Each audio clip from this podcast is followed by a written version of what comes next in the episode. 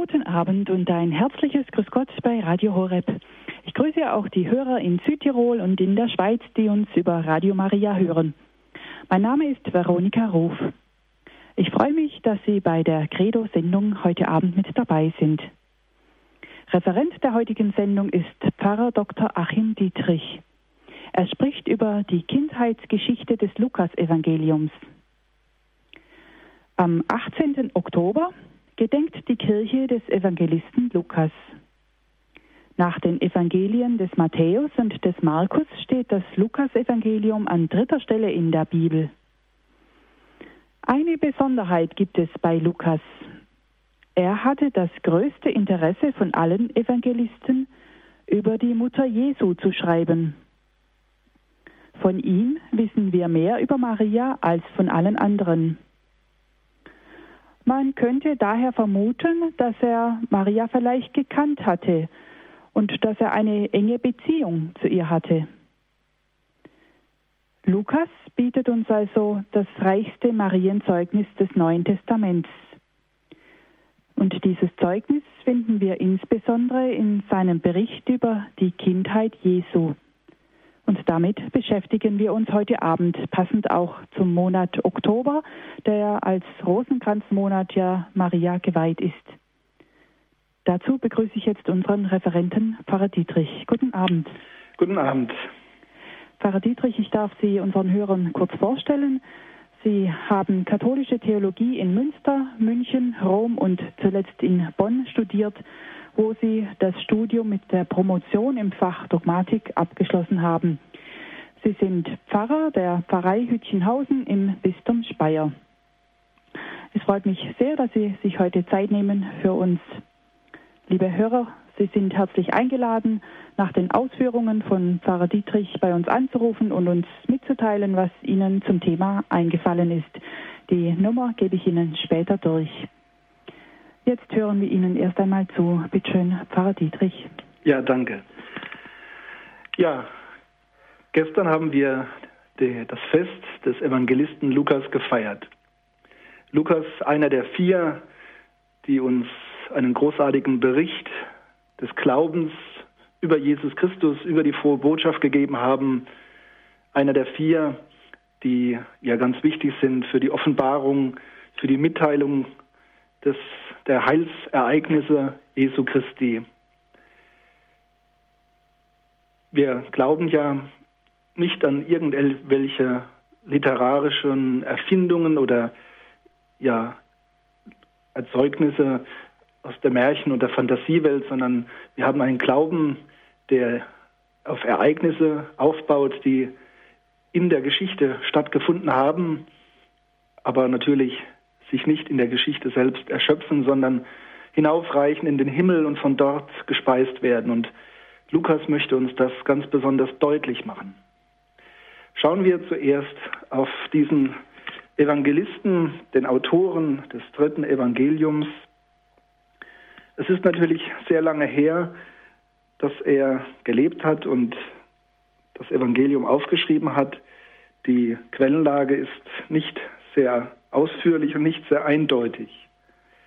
Wir haben im Kolosserbrief, also einem Brief des Paulus, im vierten Kapitel einen Hinweis auf den Begleiter des Paulus, ein Lukas der Arzt. Und auch in anderen Paulusbriefen wird jener Lukas erwähnt, also im zweiten Timotheusbrief und Philemonbrief. Und die kirchliche Tradition hat eigentlich schon sehr früh, also im zweiten Jahrhundert, angenommen, dass also der Autor des dritten Evangeliums und dieser Arzt Lukas, der Paulus begleitet hat, dass diese beiden identisch sind. Das ist die kirchliche Überzeugung seit dem zweiten Jahrhundert und erst im 20. Jahrhundert hat man eigentlich das begonnen wieder anzuzweifeln. Es ist natürlich ja schön und wäre wirklich gut zu wissen, wie die Autorenschaft tatsächlich war. Aber es lässt sich heute nicht weiter beweisen, nicht weiter erleuchten, ausleuchten, wie die genauen Umstände sind. Aber ich denke, man sollte auf der Tradition ein wenig vertrauen. Zweites Jahrhundert ist ja sehr früh, dass eben das Evangelium aus der Zeugenschaft entstanden ist. Lukas ist keiner der Apostel. Er ist auch, das ist sicher, kein Jude gewesen, auch kein Judenchrist, sondern äh, da gibt es keinen Streit darüber. Er stammte also aus dem Bereich der Heiden, war hellenistisch geprägt, also von der griechischen Kultur her, und ist Christ geworden ohne diesen jüdischen Unterbau, diese jüdische Vorgeschichte, die ja viele Christen damals hatten im Bereich von Palästina und Syrien, die, die wir eben die Judenchristen nennen. Und Petrus und Paulus haben sich ja, ja nach einigen Diskussionen und auch Streitigkeiten dann geeinigt auf die, eine Unterscheidung der Judenmission und der Heidenmission, weil das einfach nicht äh, in einem ging, hat man das also etwas separiert, etwas getrennt voneinander. Und Lukas ist eindeutig also den Heidenchristen zuzuordnen. Aber, so betont er, er hat alles sorgfältig ja, untersucht, alle Quellen, alles, was er finden konnte, als er begonnen hat, eben das Evangelium niederzuschreiben. Wir können das nachlesen im Vorwort, im Prolog des Lukas-Evangeliums. Er spricht einen gewissen Theophilus an und betont, dass er alles der Reihe nach sorgfältig aufgeschrieben hat, dass er es ja getan hat, um die Lehre, in der Theophilus unterwiesen wurde, die christliche Lehre, dass die ja zuverlässig ist.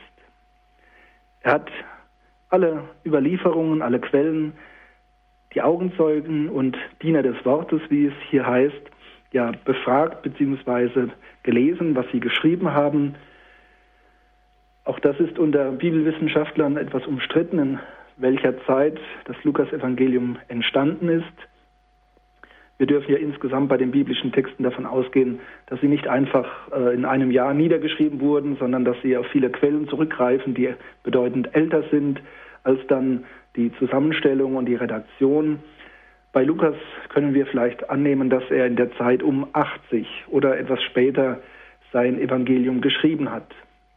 Er greift dabei zurück auf all jene Zeugnisse und auf all jene Menschen, die er noch erreichen konnte, die eben ja, Jesus Christus persönlich erlebt haben, die Zeugen waren seiner Predigt, seiner Wundertaten, die Zeugen waren von Kreuzigung und Auferstehung.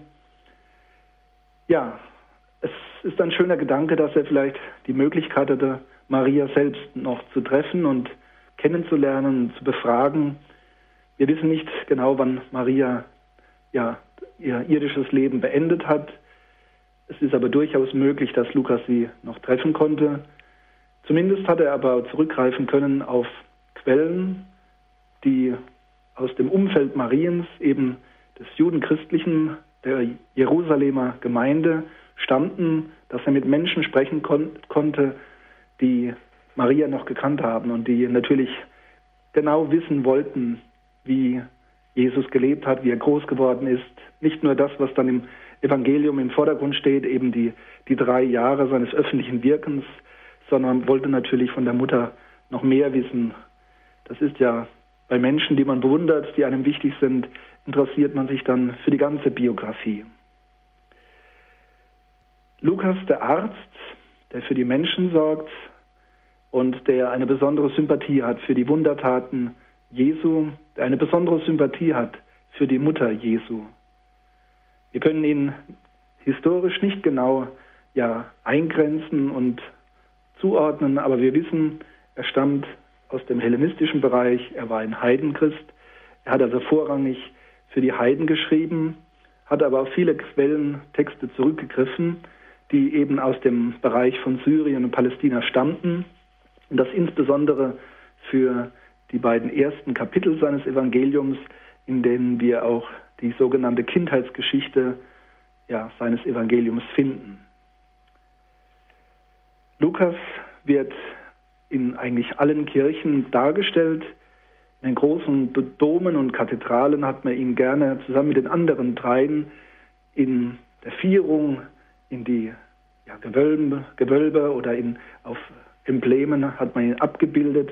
Jeder Evangelist hat ja von, vom Alten Testament her und auch von der Offenbarung des Johannes ein Attribut, ein Tier beziehungsweise ein Symbol.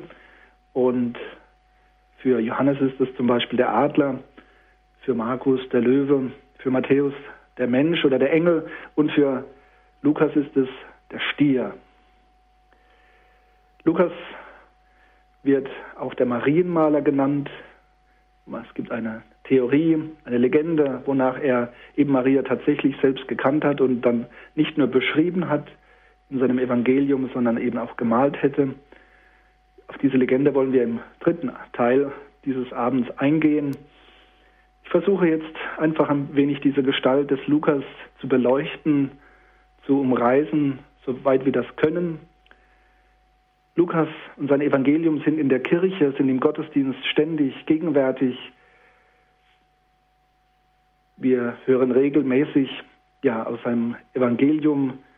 Es ist ein, ein wichtiger Bestandteil des Neuen Testamentes, eine ganz eigene Art, auf Jesus zu schauen, auf diese Heilsereignisse. Das ist ja das Besondere der Heiligen Schrift des Neuen Testamentes, dass wir nicht einen geradlinigen Text geboten bekommen, wo es dann auch keine Fragen gibt und keine Unklarheiten, sondern dass hier großartige Glaubensberichte nebeneinander stehen dürfen, was manchmal auch Probleme und Spannungen ja, mitbringt, wenn man die Texte vergleicht, wo man merkt, in einzelnen Punkten gibt es da Unstimmigkeiten. Das ist eben so, wenn verschiedene Menschen aus ihrer Perspektive auf das gleiche Ereignis, auf die gleiche Person schauen, aber der, den Bischöfen der Kirche war es wichtig, diese vier großen Evangelien ja, in der Bibel darzubieten und lebendig zu halten, indem sie eben regelmäßig im Gottesdienst vorgelesen werden und in der Predigt dann ausgelegt werden. Lukas, der Arzt, Lukas, der Evangelist, Lukas, der uns auch heute ja den Glauben nahebringen möchte, und zwar in einer gründlichen Weise und in einer schönen Sprache. Er hat, im Urtext ist es ja griechisch, er hat also eine gepflegte, ein schönes, gepflegtes Griechisch verwendet, das wir auch heute noch in der Übersetzung in Deutsch spüren, eine gepflegte Sprache. So dürfen wir, auch wenn es der Gedenktag gestern war, auch heute wirklich ja, an Lukas denken als einen wichtigen Zeugen und Helfer, dass auch wir heute das Evangelium hören können.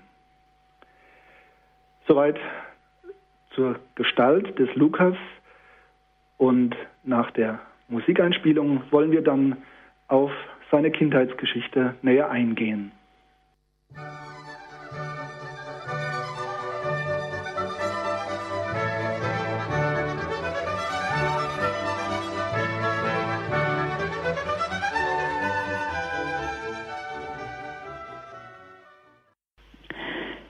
Der Glaube der Kirche. Bei Radio Horeb geht es heute um die Kindheitsgeschichte des Lukas-Evangeliums. Referent ist Pfarrer Dr. Achim Dietrich aus Hütchenhausen im Bistum Speyer. Wir haben von ihm in einem ersten Teil gehört, wer dieser Lukas ist. Lukas, die kirchliche Tradition identifiziert ihn seit dem zweiten Jahrhundert mit dem Arzt, der im Kolosserbrief genannt wird. Lukas der Arzt. Er ist Heide gewesen, war also nicht aus dem jüdischen Umfeld stammend. Wir haben seine Schrift heute. Es ist ein unermesslicher Wert. Sie wird im Gottesdienst vorgelesen, das Lukas-Evangelium. Und diesem Evangelium wenden wir uns nun wieder zu. Ja, das Lukas-Evangelium ist wirklich ein wunderschöner Text, lohnt sich auch, ihn wirklich gelegentlich einmal in Gänze zu lesen, nicht nur immer diese Abschnitte in der Heiligen Messe, sondern dass man ihn auch mal in Gänze liest. Und wenn man ihn liest, muss man eben ja erstmal an die, an die an das Portal. Dort findet man den Prolog, die Vorrede. Ich habe das eingangs schon erwähnt. es ist adressiert an einen gewissen Theophilus, der ja von Lukas eben eine Zusammenstellung all, aller wichtigen Aussagen, aller wichtigen Berichte über Jesus ja, erhält. Und zwar eben nicht als was ganz Neues, sondern aber als etwas, ja, was zusammengefasst ist, sehr gründlich erarbeitet ist.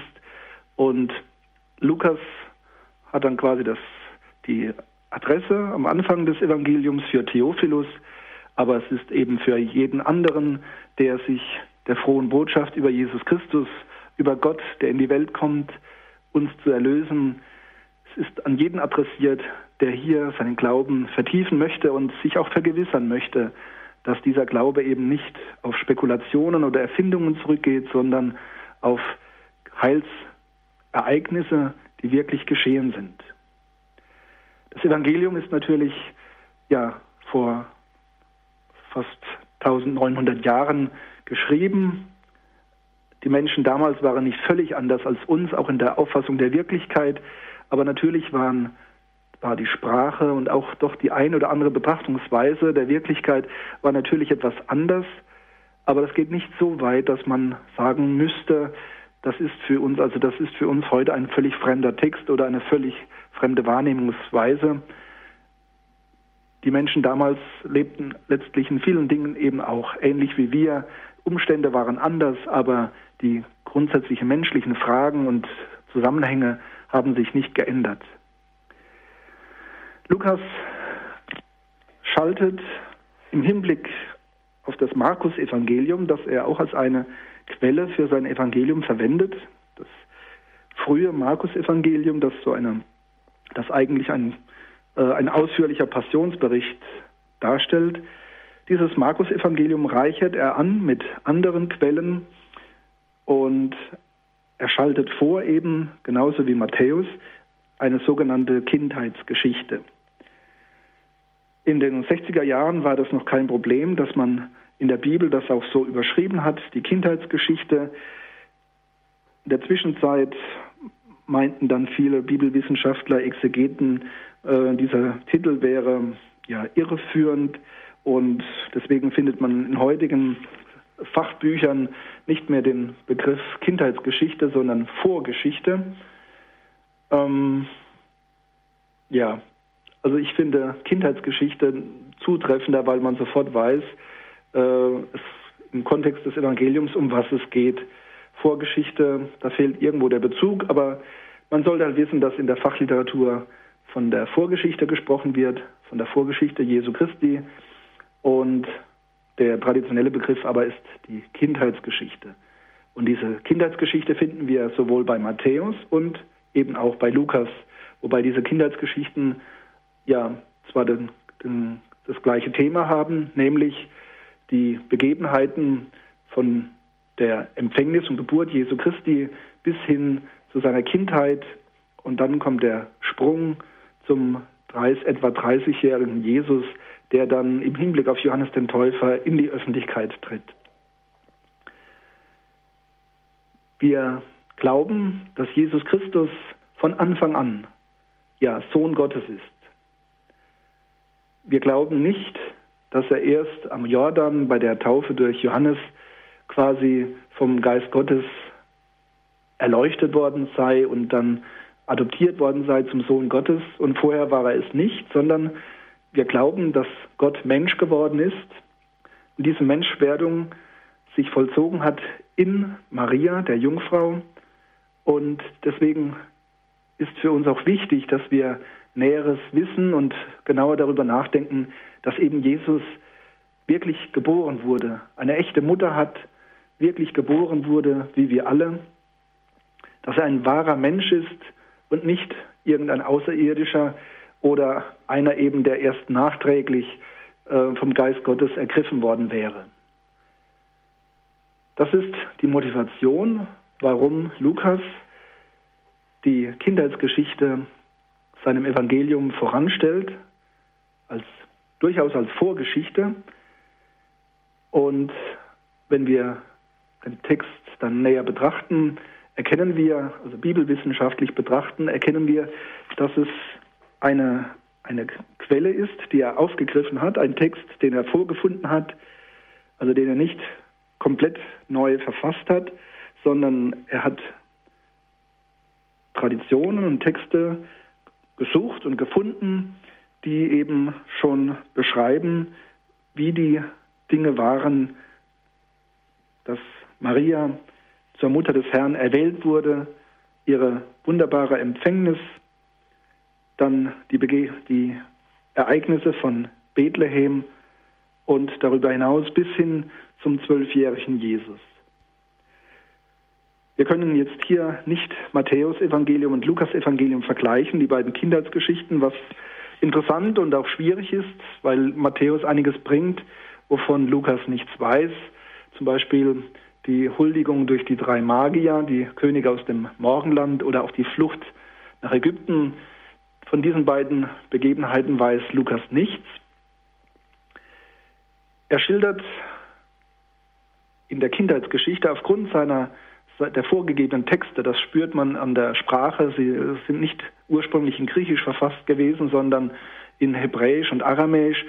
Also er hat die judenchristlichen Kreise von Jerusalem und Palästina besucht oder die Texte dort von dort bezogen und ja, hat also da sehr alte Texte, die also deutlich älter sind als, als sein Evangelium, die also man vermutet aus der Zeit vor 60 verfasst wurden, also durchaus äh, auch auf Maria und die Verwandten Jesu wirklich zurückgehen können.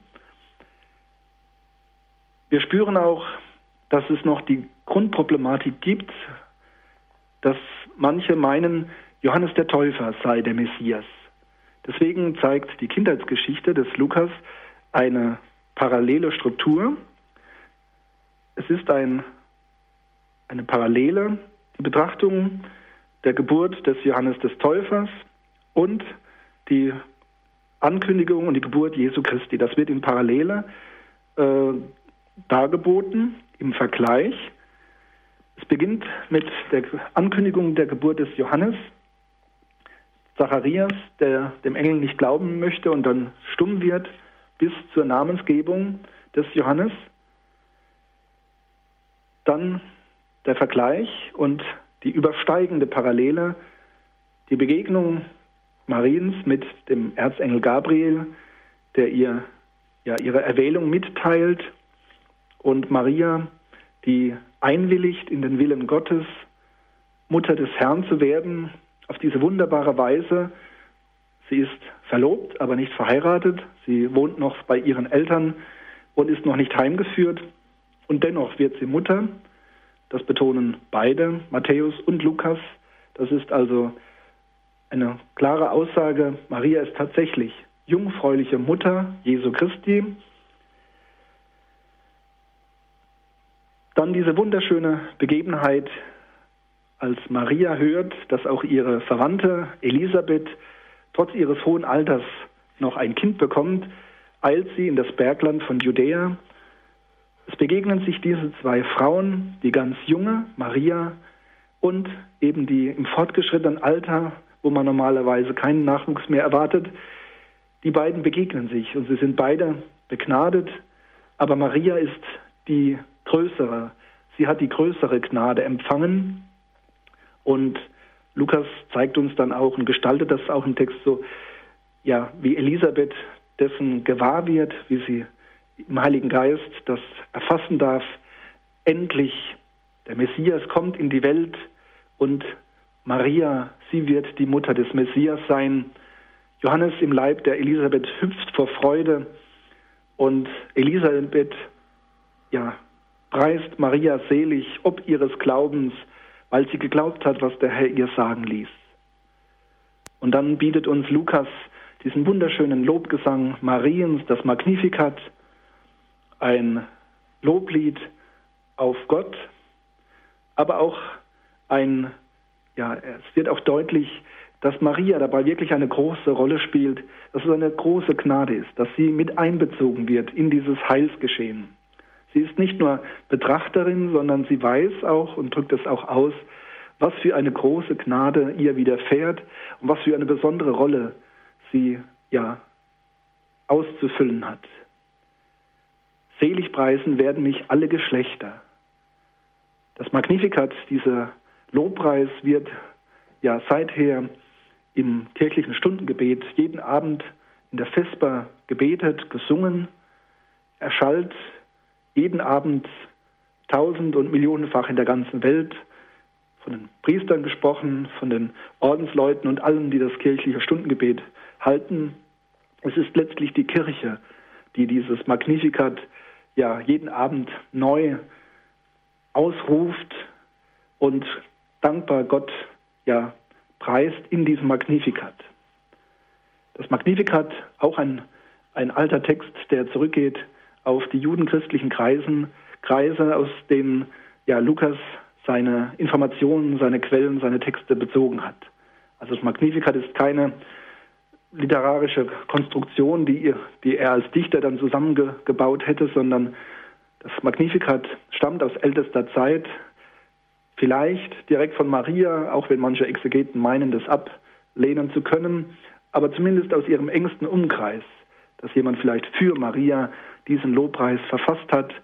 Er ist ganz und gar gestrickt aus alttestamentlichen An, ja, Anspielungen und Bezügen und er macht deutlich, Gott erwählt den Menschen in Maria, Gott erwählt den heiligen Rest Israels und gründet das neue Volk Gottes und ja, beschenkt es mit seinem Heil und seinem Leben in der Menschwerdung Jesu. Die Begegnung Mariens mit Elisabeth, ein verbindendes Moment zwischen dem Blick auf Johannes den Täufer und dem Blick auf Jesus. Wir hören dann von der Geburt des Johannes und von der Namensgebung und eben, dass Zacharias wieder sprechen kann, als er den Willen Gottes endlich annimmt und er auch er singt dann einen Lobpreis, das Benediktus, das ebenfalls im kirchlichen Stundengebet einen festen Platz gefunden hat im Morgengebet in den Laudes. Von Weihnachten her kennen wir alle die Geschichte des Lukas über die Geburt in Parallele zu dem, was das Matthäusevangelium uns mitteilt. Was beachtenswert ist, dass Lukas immer wieder ja den Blick auf Maria wirft. Bei Matthäus ist der Blick stärker auf Josef gerichtet. Josef, der Jesus in gewisser Weise adoptiert hat und ihm dadurch ja hineingestellt hat in die, in die Abkunft des davidischen Geschlechtes.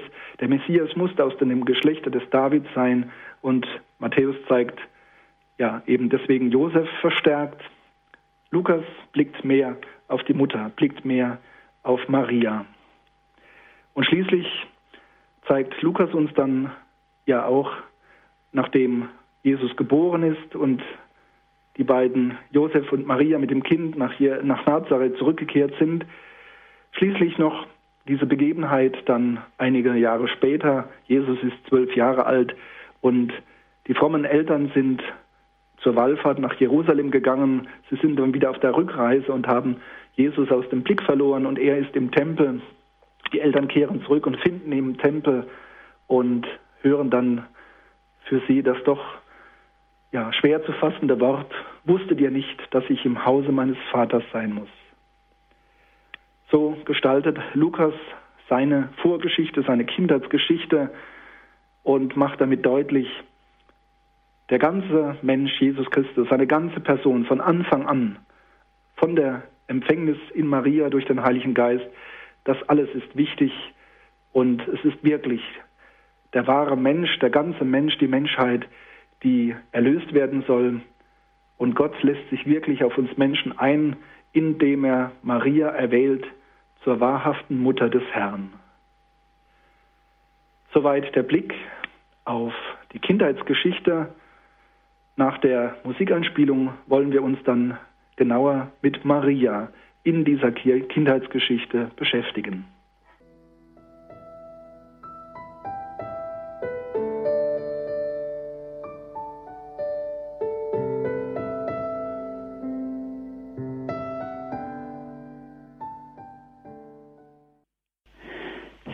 Radio Horeb und Radio Maria in der Credo-Sendung. Wir befassen uns heute mit der Kindheitsgeschichte des Lukas-Evangeliums. Es spricht zu uns Pfarrer Dr. Achim Dietrich aus Hütchenhausen im Bistum Speyer. Er hat uns gerade vom Lukas-Evangelium erzählt, wie es geschrieben ist. Lukas selber sagt, er hätte es an Theophilus adressiert, aber eigentlich sind vier gemeint. Es ist an uns geschrieben. Der zentrale Gedanke der Kindheitsgeschichte ist jener, dass Jesus Christus von Anfang an Sohn Gottes ist. Gott ist Mensch geworden durch Maria. Kommen wir nun zur Mutter Jesu. Lukas wird auch als Marienmaler angesprochen. Zwar weiß im 5. Jahrhundert der Kirchenvater Augustinus nichts von einem Marienbild, aber seit dem 6. Jahrhundert gibt es die Erzählung, die Legende, dass Lukas eben ja Maria eben nicht nur beschrieben hätte in seinem Evangelium, sondern dass er sie auch gemalt habe. Und es ist sicher, dass seit dem 6. Jahrhundert erste Marienikonen ja verehrt wurden und auch vervielfältigt wurden. Eine besonders kostbare wurde in Konstantinopel aufbewahrt.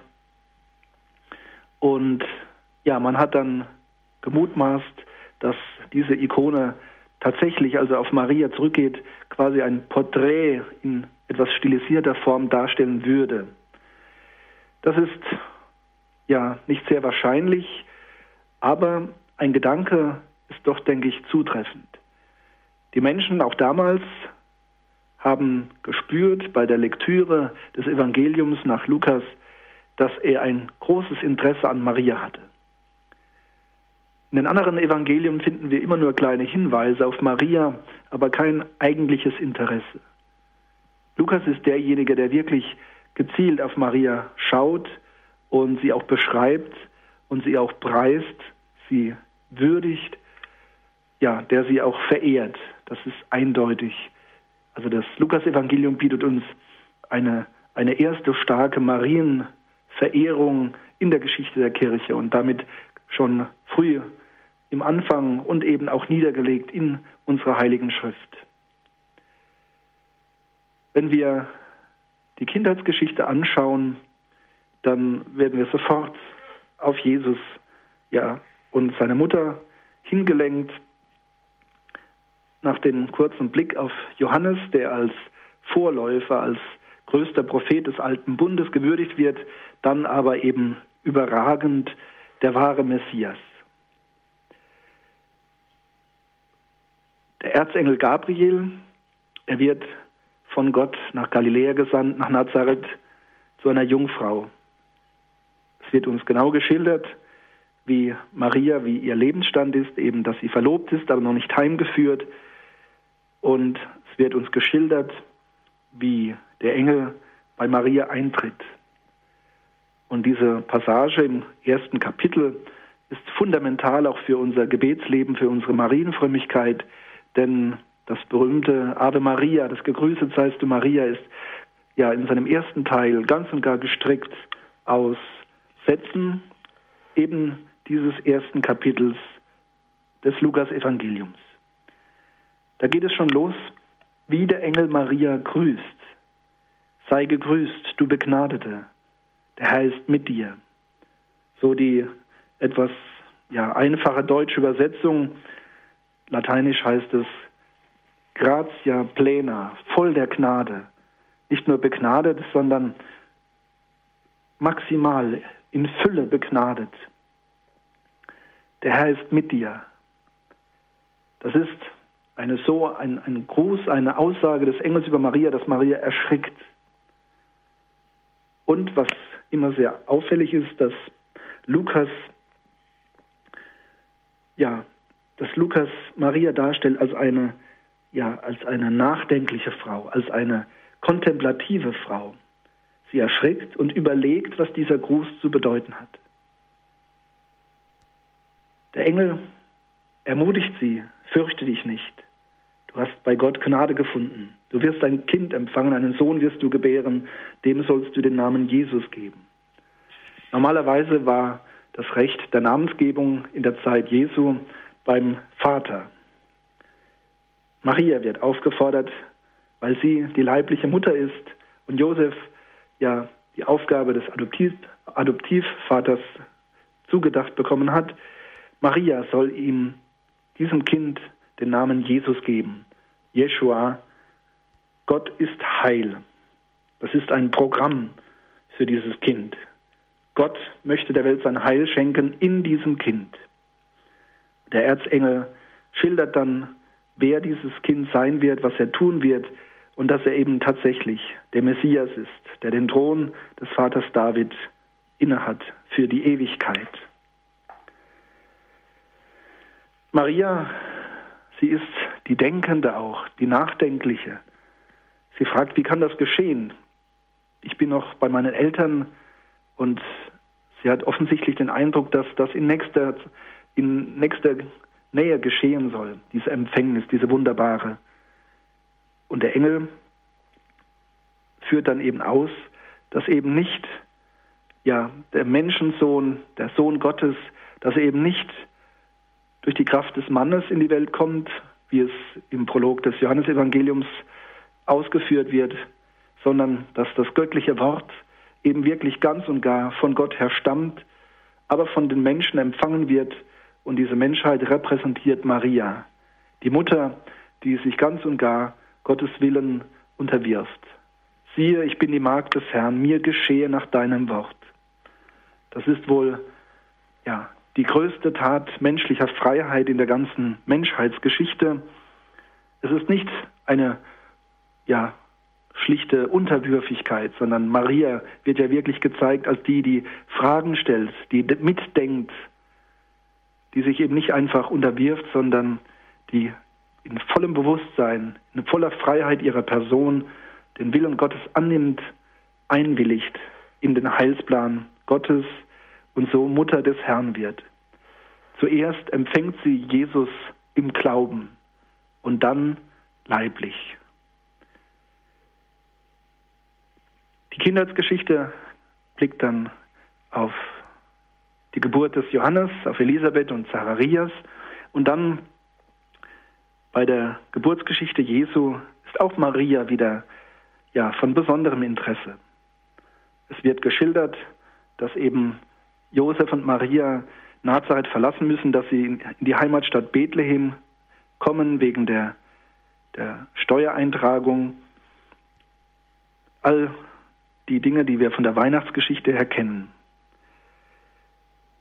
Maria ist hochschwanger und in Bethlehem kommt sie nieder mit dem Kind in ja, einfachsten Umständen in einer, in einer Krippe, weil eben in der Herberge kein Platz war. Was im Magnificat schon deutlich, deutlich wurde, wird auch hier wieder deutlich. Gott kommt nicht im Palast zur Welt, sondern in einfachsten Verhältnissen, fast im Verborgenen. Und es sind die Hirten, denen die Engel mitteilen, was hier geschieht. Die Hirten, diese einfachen Arbeiter am Rande der Gesellschaft, sie werden zu Zeugen bestellt, die das Wunder dieser Nacht, der Weihnacht, ja, erkennen dürfen. Die Hirten kommen zum Stall, sie finden Maria und das Kind. Und sie erzählen, was die Engel ihnen mitgeteilt haben. Und es das heißt, Maria und Josef waren erstaunt, was ihnen gesagt wurde. Und Maria dachte über all das in ihrem Herzen nach. Lukas ja, richtet wieder das Licht auf Maria. Wie geht sie mit dieser Offenbarung um.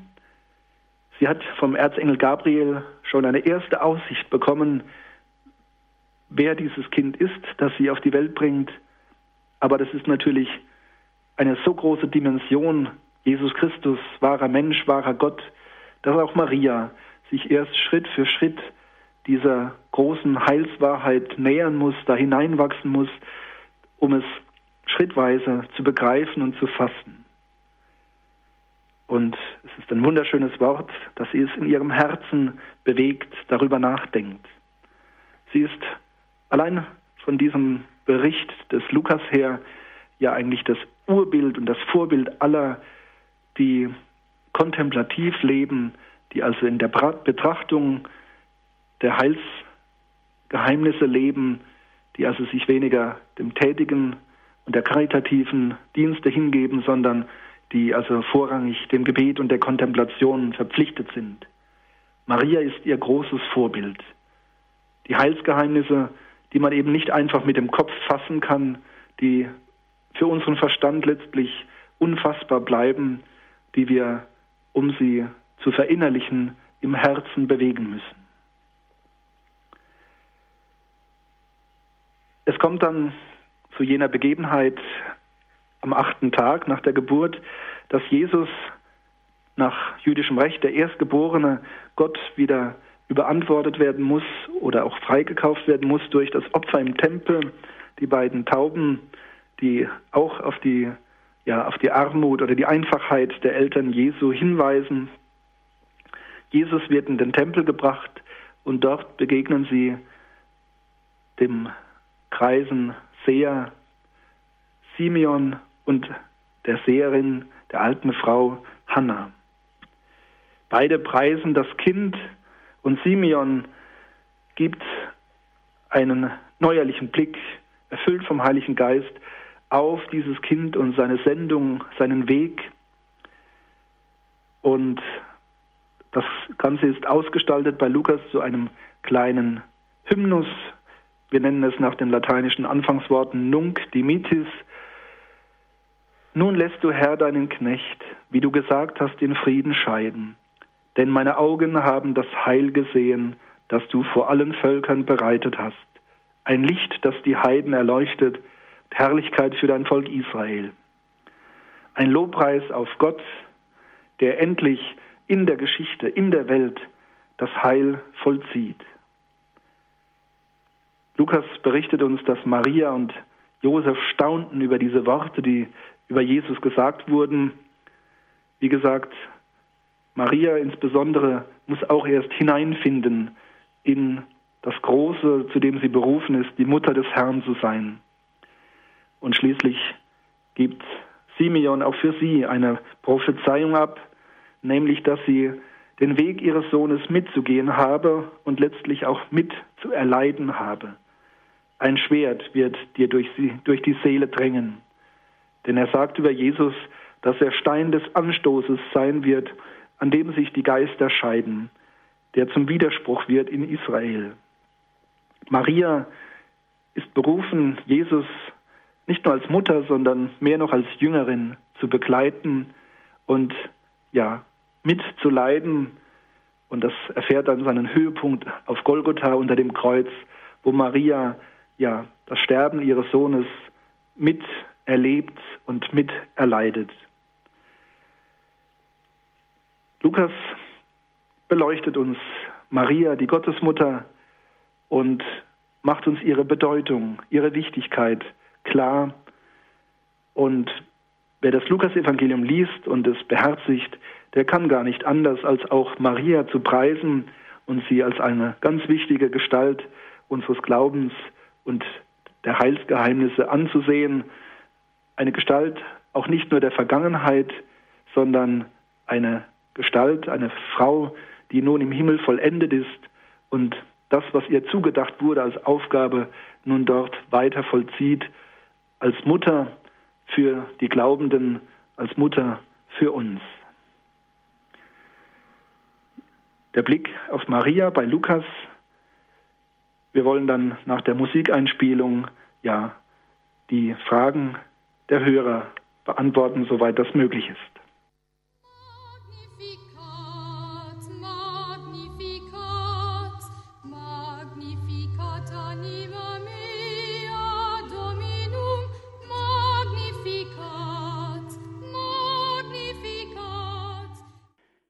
haben eingeschaltet bei Radio Horeb und Radio Maria in der Credo-Sendung. Referent ist Pfarrer Dr. Achim Dietrich aus Hütchenhausen im Bistum Speyer. Er sprach über die Kindheitsgeschichte des Lukas-Evangeliums. Dankeschön, Pfarrer Dietrich, für Ihren Vortrag. Er war sehr reichhaltig. Ich möchte gleich nochmal auf die Hymnen des Lukas-Evangeliums eingehen. Sie haben ja gesagt, das Magnificat das Benediktus, das Nunc Dimittis sind, die sind alle vom Lukas und sie werden auch im Stundengebet der Kirche gebetet. Meine Frage ist nun, welche Funktion haben denn diese Hymnen im, im Ablauf des, äh, des Berichts von Lukas? Äh, Lukas könnte ja nur einfach so in seiner Erzählung fortfahren. Ist es, dass er äh, so die, die Verbindung nach oben zu, zu Gott mehr aufrecht, äh, aufrichten will oder, oder kann man da was daraus ablesen? Ja, also über Jesus Christus und sein Wirken in der Welt zu berichten, ist nicht einfach. Mancher Bibelwissenschaftler würde sich wünschen, es gäbe so eine Art Polizeibericht äh, über die Geschehnisse um Jesus, aber das ist einfach nicht möglich, weil Jesus eine, eine Gestalt ist, eine Person ist, die eben das Übliche sprengt, die eine Dimension hat, die eben das nur Irdische übersteigt. Und deswegen lässt sich auch Jesus äh, und das sogenannte Christusereignis, wie die Theologen sagen, nicht einfach in Worten und Berichten einfangen. Es lässt sich letztlich nur schildern in Glaubensberichten. Das heißt nicht, dass die Berichte jetzt einfach unhistorisch sind und unzutreffend, aber in der Sprache müssen sie einfach, ähm, ja, also sie können nur auch mit im, im Glauben formuliert werden. Das heißt, dass ähm, so diese Hymnen auch anzeigen, dass Gott seine Heilsgeschichte schreibt ähm, mit dem Volk. Das ist ja immer auch eine Rückblende sozusagen ins Alte Testament. Diese, diese äh, Hymnen greifen ja auch Elemente aus dem Alten Testament auf, oder? Ja, also die sind eigentlich ganz und gar durchwirkt von äh, alttestamentlichen Ausdrücken und Anspielungen. Zum Beispiel ist das Magnificat ähm, Strukturell kann man das äh, vergleichen mit dem Gesang der Hanna über die Geburt des Samson. Und ähm, ja, es wird einfach deutlich, wenn Lukas diese drei Hymnen bringt, dass wir nicht einfach so über Jesus, über seine Kindheit und äh, diese Dinge einfach so berichten können, sondern dass, es, dass wir eigentlich genötigt sind, auch immer wieder innezuhalten, und zwar mit eben den, den den Protagonisten dieser Geschichte, also Zacharias und Elisabeth im Hinblick auf Johannes den Täufer, ähm, Maria und Josef im Hinblick auf Jesus Christus und auch der Kreise Simeon, dass wir quasi stehen bleiben müssen und das Gehörte, das Erlebte mit diesen Personen der Heilsgeschichte ja verinnerlichen müssen und dann auch zum Ausdruck bringen müssen. Also man kann es nicht einfach als fortlaufenden Bericht schreiben, mhm. sondern äh, der Glaube will sich dann auch artikulieren in einem Lobpreis Gottes. Also das äh, ist einfach ist wie so ein Ventil, das dann geöffnet werden muss, äh, wenn man als Gläubiger diese Texte liest. Mhm. Also wenn wir auch jetzt das Magnificat oder das Benediktus singen oder beten, dann stellen wir uns sozusagen mit diesen Gestalten hinein in die Geschichte Gottes mit seinem Volk. Kann man ja. das so sagen? Mhm. Ja, also es ist ja so, wenn wir im Glauben sind wir ja letztlich gleichgeschaltet mit, ähm, mit der Zeit Jesu. Also da fällt irgendwo auch ähm, der Zeitrahmen weg. Der Heilige Geist ermöglicht es uns, gegen, also gleichzeitig zu werden mit Christus. Am intensivsten geschieht das ja in der Heiligen Eucharistie, wenn Jesus Christus gegenwärtig wird unter den Gestalten von Brot und Wein. Aber auch in anderen Bezügen dürfen wir im Glauben in einer gewissen Weise in die Gleichzeitigkeit eintreten, eben mit Simeon, mit Josef, mit Maria, mit Elisabeth und Zacharias und dürfen ja mitsingen, wie sie Gott loben und preisen. Das ist einfach, das sind Loblieder, die nicht nur einmal gesungen wurden oder einmal formuliert wurden, sondern die eigentlich nicht mehr ähm, verstummen sollen. Und deswegen werden sie tagtäglich von der Kirche aus vielen Kehlen ja wiederholt. Es wird deutlich, das ist ein für alle Mal geschehen und wird bis zum Ende der Welt auch Gegenwart bleiben. Und unsere Antwort ist zunächst einfach Staunen und Lobpreis. Mhm. Das ist also, kann man sagen, so der zeitliche Rahmen, den da Lukas spannt. Jetzt kommen wir mal zum Ort. Er, Lukas beginnt ja sein Evangelium im Zentrum der jüdischen Welt in Jerusalem. Wenn man äh, Markus und Johannes äh, nimmt, die beginnen ihr Evangelium in der Wüste oder Matthäus in, in Bethlehem. Gibt da irgendwie eine, hat das eine Bedeutung, dass gerade äh, Lukas das in Jerusalem beginnen lässt, also auch noch im Inneren des Tempels, sozusagen in, in, im Innersten, im heiligsten Kern Gibt es da eine, eine Deutung, so vielleicht, dass sich in Jerusalem da der Himmel besonders öffnet oder fällt Ihnen da etwas dazu ein? Ja, also Lukas blickt zuerst auf den Tempel und äh, ja, trägt äh, in der Kindheitsgeschichte letztlich der Erwartung Rechnung, dass man eigentlich den Messias erwartet hat, dass er in Jerusalem geboren wird, dass er also im Kontext des Tempels äh, zur Welt kommt und dass es eigentlich äh, jemand aus der Priesterschaft hätte sein müssen, der also Vater und dessen Frau Mutter des Messias sein würde. Mhm. Das war die Erwartung. Aber es ist eben der Prophet und Vorläufer Johannes, der eben aus der Priesterfamilie hervorgeht.